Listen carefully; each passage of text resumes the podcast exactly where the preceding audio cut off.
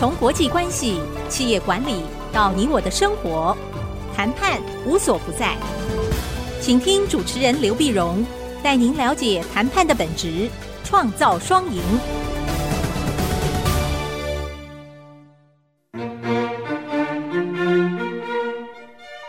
这里是 IC 之音 FM 九七点五，欢迎收听《谈判无所不在》，我是刘碧荣。今天这集想跟各位谈一下谈判时候反悔的问题。其实反悔的问题呢，以前我们也讨论过几次，但是现在呢，更有一些新的一个角度可以给各位参考。因为有一次我上课的时候呢，同学就问到个问题，问题他是买方。是吧？他买方，结果他就说呢，他跟这个卖方买东西，他出了价，出了价呢，或者他提出他的要求以后，呃，卖方很快就答应了，很快就答应了。就他来的太快了，他开始有点反悔。他说：“是不是我出的价钱太高了呢？或者说我砍的太少了呢？是不是？要不然他这么快就答应呢？”所以这个买方这个同学问我说：“那如果我想反悔，我怎么反悔？”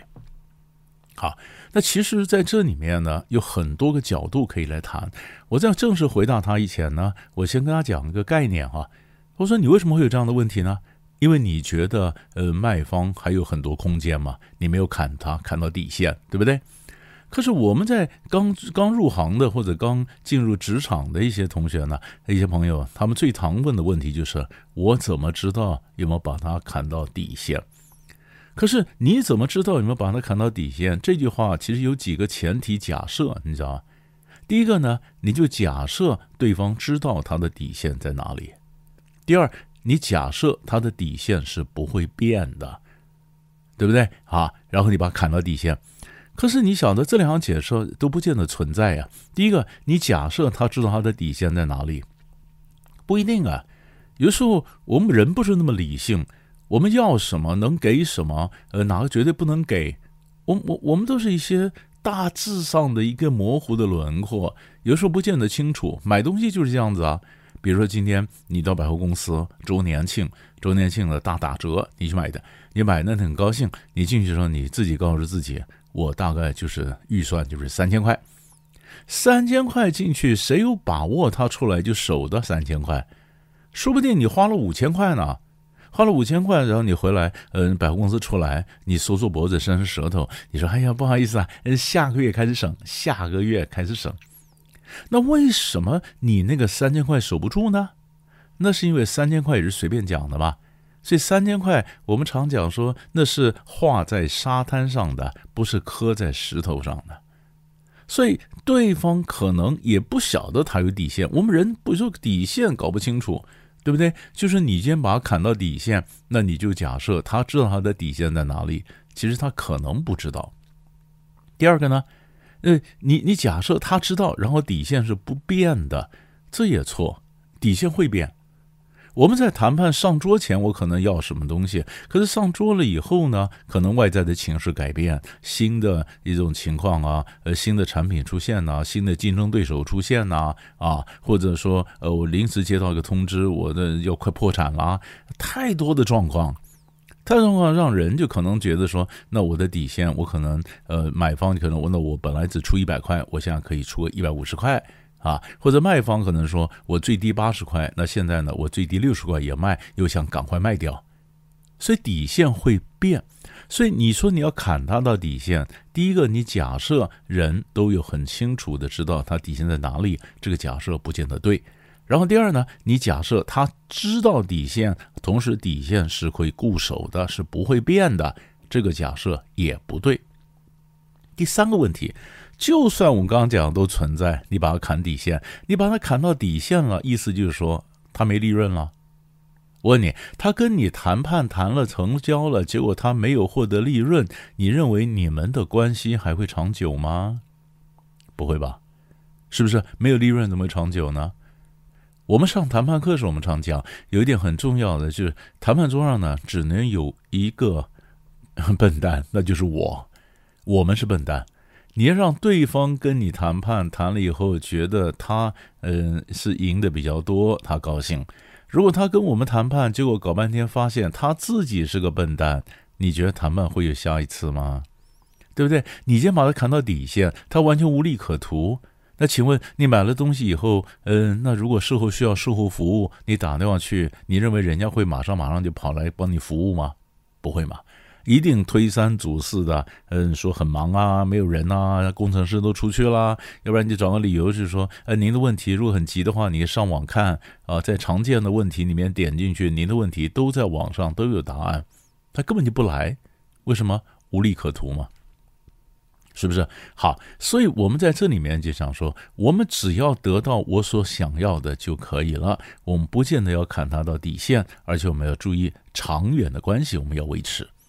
好，这是我跟那同学讲的。呃，回答他问题之前，我们先讲个概念啊。那如果你真的要回答问题的话，就问说，怎么反悔？你看，先看我这学生问的 case，他是一个买方，然后他去买东西，然后呢，呃，卖方很快就答应了。然后他开始犹豫，他是不是出价出的太高，或者砍价砍的太少？这全部的问题谁错？你说谁错？我刚刚在前面讲说，你买方你要调整心态，可是就谈判论谈判，这谁错？但是卖方错嘛？卖方错嘛？你为什么让的这么快？你知道吗？如果我们今天谈判，我们是卖方，我不能让的太快啊！我要让买方有成就感啊！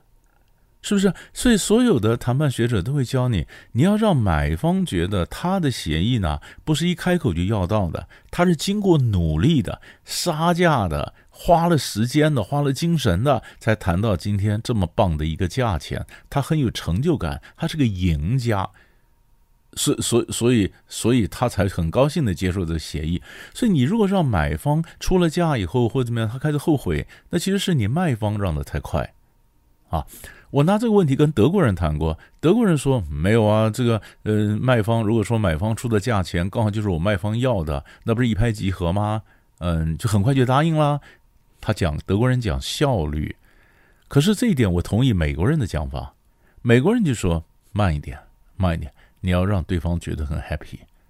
好吧，所以这在谈判的时候，这是第一个重点哈，就是你你你不要让买方觉得后悔，那就是你卖方你要让的慢一点，在源头你让慢一点，然后觉得说呃买方就不会后悔嘛。啊，第二个，然后你反过来第二点怎么回答？我说如果你今天是买方，你真的后悔了，啊，真的后悔，那你怎么反悔？我要教你你怎么反悔啊，好。那通常我们反悔的方法，第一个就是内部意见不同嘛，内部意见不同嘛，对不对？我有意见意见不一样嘛，那我回去法务有不同的意见嘛，我老板有不同的意见嘛，对吧？我当然很希望跟你们做成生意了，但你想，这事情涉及到很多部门，我们回去呢需要各部门之间同意，那另外一个部门就觉得，呃，他们的关切没有被照顾到啊，他们有什么问题，所以他他他们有意见，就是内部不合。对吧？或者说你内部的黑脸，你看你的公司是大还是小？哈，内部有不同的部门，或者老板不一样，哈，或者你的 partner，嗯，你们同组的人有人不同的意见啊，等等。所以这个都是我是买方，我大致上同意了，我说我拿回去寻求上面的批准，那么上面呢没有批准。因为有人有不同的意见，这希望是不是我们还要你们贵方再说明一下，我好回去说服我们公司内部的强硬派。所以你用内部意见不同，这是一个反悔的机会。还有一个类似的机会就是加条件。加条件，有时候人在谈判的时候，他讲啊，比如说，嗯，不管是不管假假如今天我是卖方好了，那我说这是一百块哈，一百块，所以呃没问题，一百块，那很高兴跟你们做生意哈。那你们什么时候呃来把东西搬回去？哎，那对方说不是你们负责运送吗？哎，哦，那这样的，那那那那那就不太清楚了，因为我刚刚跟你说的价钱都是没有运送的价钱，比如说这样的哈，就是你加条件。然后或者说，那你们公司什么时候派人过来？啊，或者你们这事情怎么解决？或哪一个部分你什么时候给我？就是搞半天，我们原来讲的价钱有的东西没讲清楚啊，啊，那没讲清楚，那就要重谈喽。就是你要晓得你，你们今天达成的一个协议，但协议是口头的嘛，大概的共识。所以当你从口头转成书面的时候呢？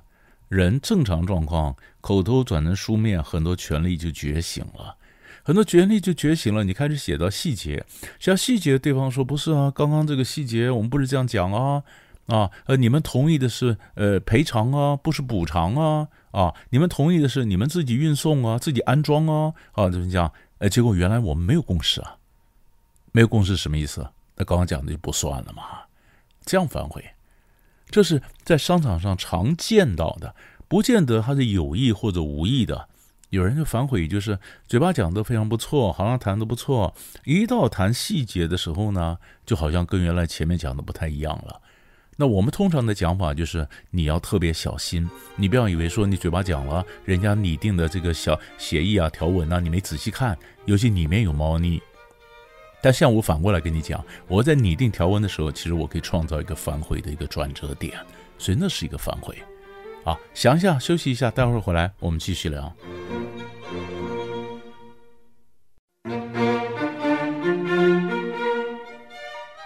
欢迎回到谈判无所不在，我是刘碧荣。所以这一集我们谈的是谈判时候的反悔啊，反悔，反悔，其实谈判很多时候啊。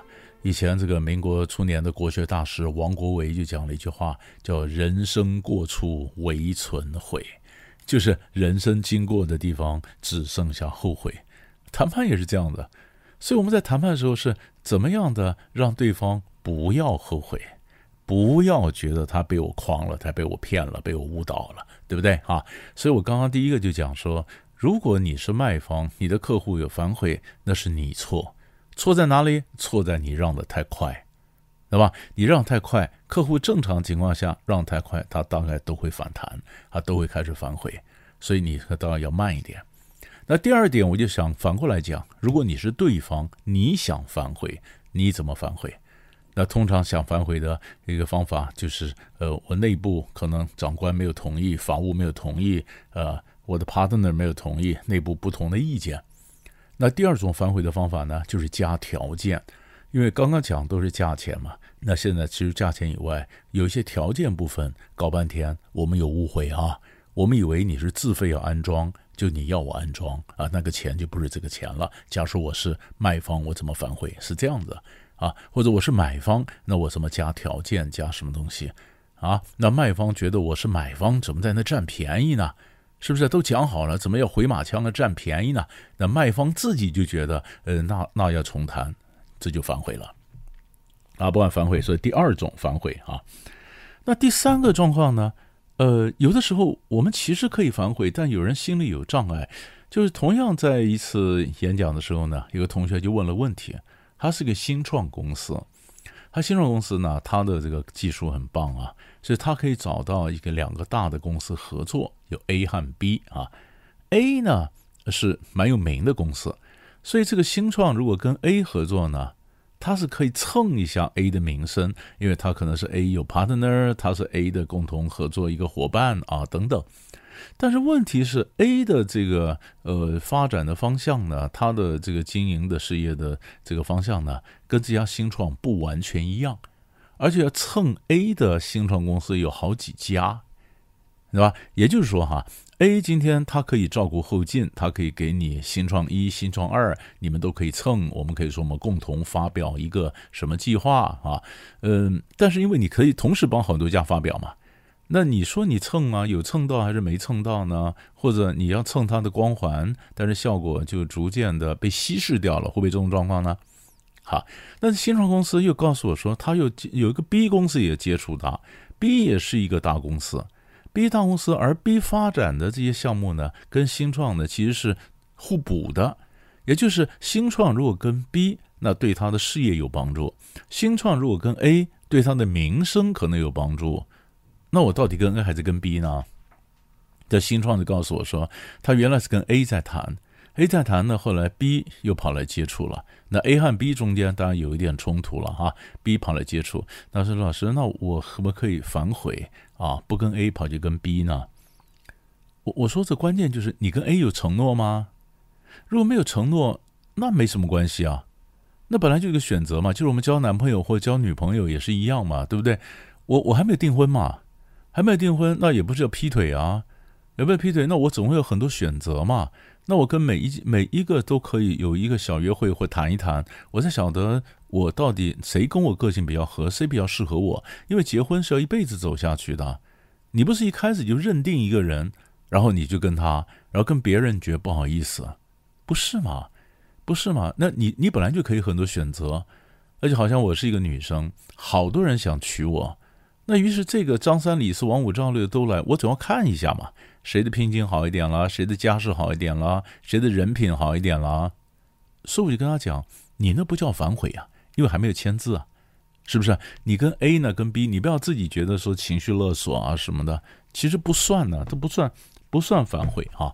所以这是这是有时候你觉得你要不要反悔？其实其实你你这个要不要反悔，这里面都还没有签字，所以这没有什么道德的障碍。”可是第四种状况是，有的时候呢，签字了，或者我也公布了，我现在反悔。那我现在反悔，那怎么办呢？你就要看呢，你公布了，你签字反悔，那里面很多东西它是有罚则的，知道吧？如果反悔，你要付多少罚金？你看我我们最常碰到的反悔是什么？你去买房子，对不对？哈，那人家已经答应卖给你了，也收了定金了。那忽然有另外一个人杀出来，他也想买，他出的价钱更高，你就发现那个卖房子的，他后悔了，他跟你讲他不想卖你了，哎，我可以这样子，他说我定金还你啊，你要罚钱，我我让你罚，哇，你气得一点办法都没有，奇怪，你就是比不过那个另外一个买家，人家财大气粗，他出的价钱你比较多，是不是？那这位，所以就呃卖方来讲。他宁可赔你的定金或赔还你的什么什么钱，他这样算一算，他也算过嘛。他赔你的钱，假如说赔个嗯五十万，那他那边新卖的那边他可以赚八十万，他还是划算呢，是不是？所以我们在谈判的时候呢，我们都得准备，因为人为什么会反悔呢？因为他要付出代价。如果他愿意付那个代价，他就反悔了。是不是？所以你你你不要讲说大型的谈判，就像你买房子，都可能卖家碰到更呃出钱更多的买家，卖家跟你就反悔了。所以我们都得准备有人反悔的状况，知道吧？就是我们谈判的时候呢，我们心里都有个底，我们希望谈成，但万一没成，有人反悔，我怎么办？哈，所以这是这就兼呃归根究底就是一件事儿，就是反悔的代价。讲白一点吧。我们希望人家不要反悔，我们可能把代价拉得很高，是不是？我拿你如果反悔，你要付出这么多这么多的一个罚则，所以你你你你，对不对？你最好不要反悔，是不是啊？所以在这里面呢，这也牵涉到我们说大公司跟小公司谈判。那有的时候大公司呢，他会签一个向小公司倾斜的不平等条约啊，比如说你看，如果小公司违约，他罚十万。那我大公司违约，我罚一百万。那现在你小公司敢跟我合作了吧？放心吧。就是如果反悔违约的话，我的罚则远远超过你的罚则。所以我用这种方法让你相信我不会反悔，对不对？就是我我付出那么大的代价，其实正常状况我不愿意付出那么大的代价去反悔，所以你放心啊。所以这个呢，就牵扯到我们今天讲最后一个问题了。问题说，那我们这既然谈判时候人可能会反悔，那我们怎么让对方相信我不会反悔呢？啊，那叫反悔呢？那所以在这里面呢，有几个我刚刚讲的是一个方法，啊，就是签订一个向小公司倾斜的不平等条约，然后大公司罚则比较高，那我用的方法让小公司相信我会履约，我不会反悔，对不对？哈，这是一个方法。第二方法呢，那么让人家相信不反悔的时候呢，就是我承诺的时候，我不能承诺太快，我们最好是设条件的啊。如果你怎么样，我就可以答应什么什么。因为常常我们跟人家谈判，如果人家说我无条件答应你什么，无条件讲得这么快，我怎么敢放心呢？对不对？这就是英文所讲的 “too good to be true”，太好了，以致。不是真的，所以他无条件，天下哪有这么无条件的事呢？天下没有白吃的午餐呢？所以，我们如果跟对方讲说，如果你能做到什么什么，我就可以做到什么，这个话就相对的比较可信，啊，相对比较可信。这是第二种。第三种更重要的是，我要让他相信我不会反悔，我要让告诉他履约对我有什么好处，对不对？有的时候我们在谈判的时候，我们太过了。我们说，我们问他，哎，那你跟我达成协议，你有什么好处？没有，没好处，都是为你。鬼才相信呢！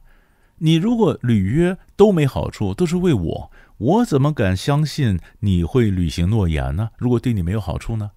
所以你当然要告诉我，履行诺言对你有好处，对不对？你之所以会履行诺言，原因不是你多道德多高尚，而是你跟我一样是自私自利的人，所以履约对你有好处。但是你要注意啊，你拿的好处不能比我拿的好处多。